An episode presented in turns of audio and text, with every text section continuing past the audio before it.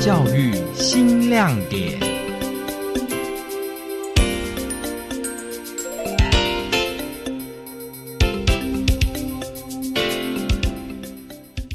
尤其在疫情这个当下，就是人与人之间的那种感觉起来，好像大家会对别人比较防备的情况下，他们还愿意就是开门让我们进去，然后甚至让我们住在书店里。主要还是老板们给予我们那种感动跟善意，让我们一直走到现在。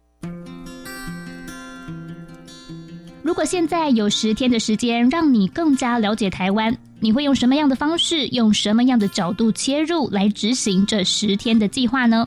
国立台湾师范大学的四位同学，他们选择用壮游的方式，更加贴近台湾这片土地上的独立书店。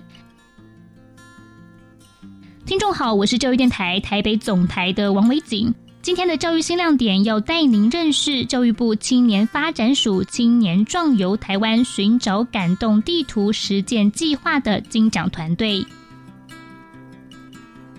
台师大历史系四年级的陈冠恩、杜顺文、郑玉杰和国文系的娄丽佳，他们在去年暑假组成了文史本一家团队，利用十天的时间逆时针走访了台湾南部、东部、北部和离岛的时间独立书店。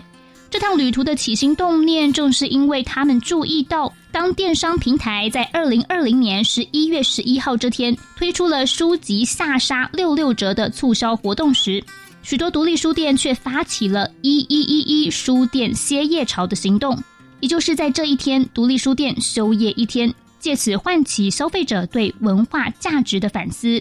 有些人对于用歇业一天让读者关注到折扣，让舒适产业变得不健全，表达支持；也有人认为，独立书店真的有必要用到歇业这样强烈的字眼，打出悲情牌来呼吁消费者赶快来独立书店买书吗？队长陈冠恩说：“网络上蔓延开来的大量讨论，早就已经淹没了发起人的初始动机。而这些店主们到底是怎么想的呢？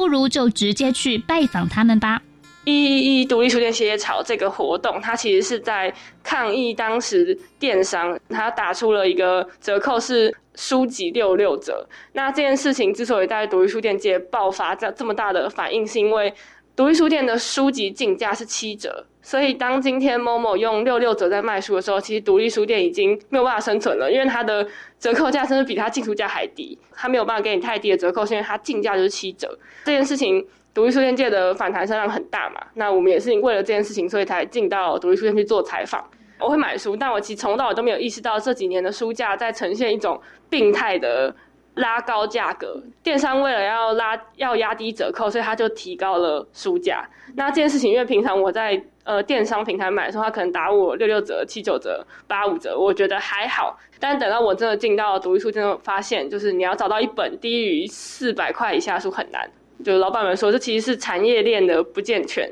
透过壮游行程，团队才意外的发现，响应歇业潮的独立书店店主们其实一点都不激进，甚至一个比一个还要佛系。就是我们访到了不少家，当然有很多家是哦，我支持这个理念，然后所以我觉得这个问题要被大家看见。但有不少家也告诉我们说，哦，就是朋友揪我们，然后所以我们就决定就支持啊，反正好像也 OK，还蛮让我意外的吧。因为多数看社会运动的时候，大家都会觉得说，他有一个很明确的动机，或是大家都很热血，都是呃。为了这个理念而冲锋陷阵，那其实独立书店确实很温暖的地方，但好像很多人都是耶朋友这样做，我就跟着这样做，这是我印象最深刻的地方。其实大家知道，书店在台湾是没有办法生存的，就单纯卖书是没有办法生存，所以他们一定是要靠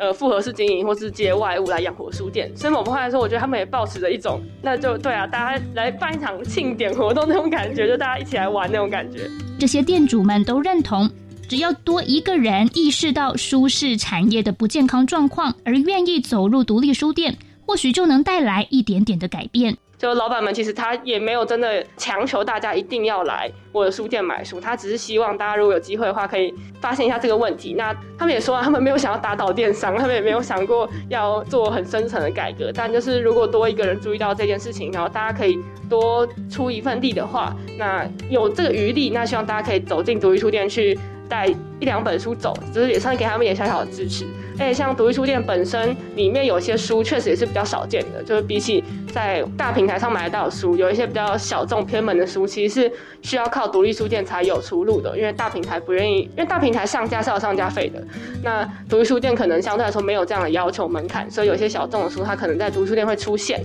那一旦今天独立书店消失了，那某方来说我们也是失去了某一个可能比较小众的书籍能够购买的地方。而在十天的旅程出发以前，团队就成立了脸书粉丝专业。他们说，总得有些动作让受访的店主认识他们，也传达他们是真心想了解独立书店这个主题。粉丝专业的主视觉正好搭上当时的奥运热潮，连壮游的口号都叫做“独立书店没有书”。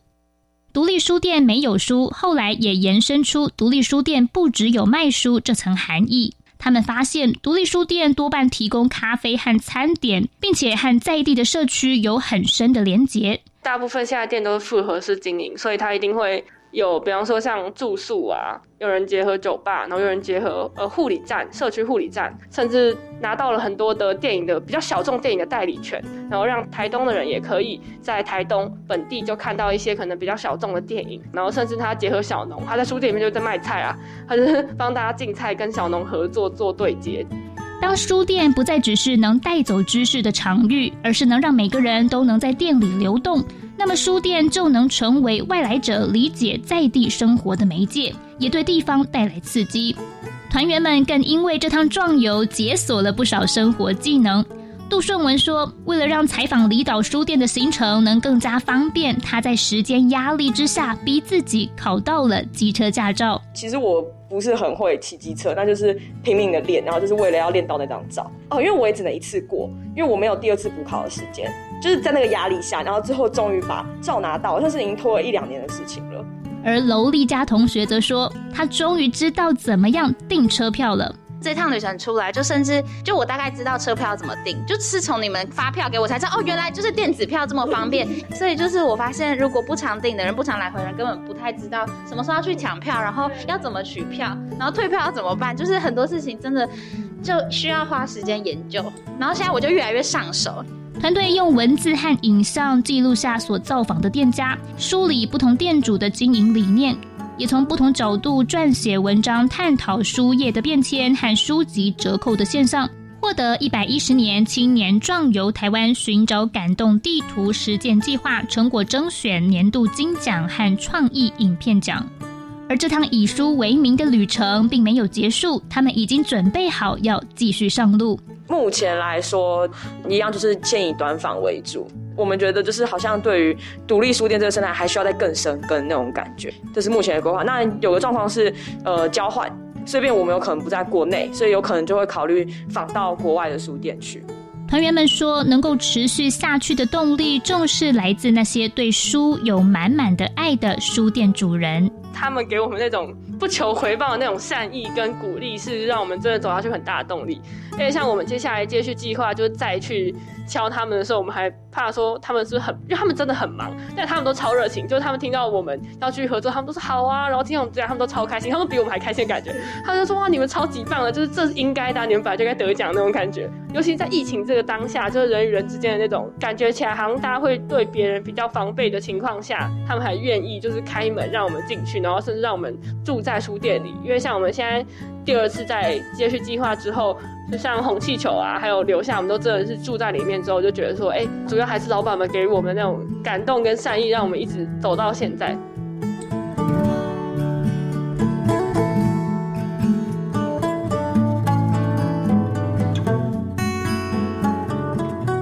在未来，他们还要挖掘更多本地与外国独立书店的第一手资讯，让小众的书籍被世界看见。也让读者透过书本看到更不一样的世界。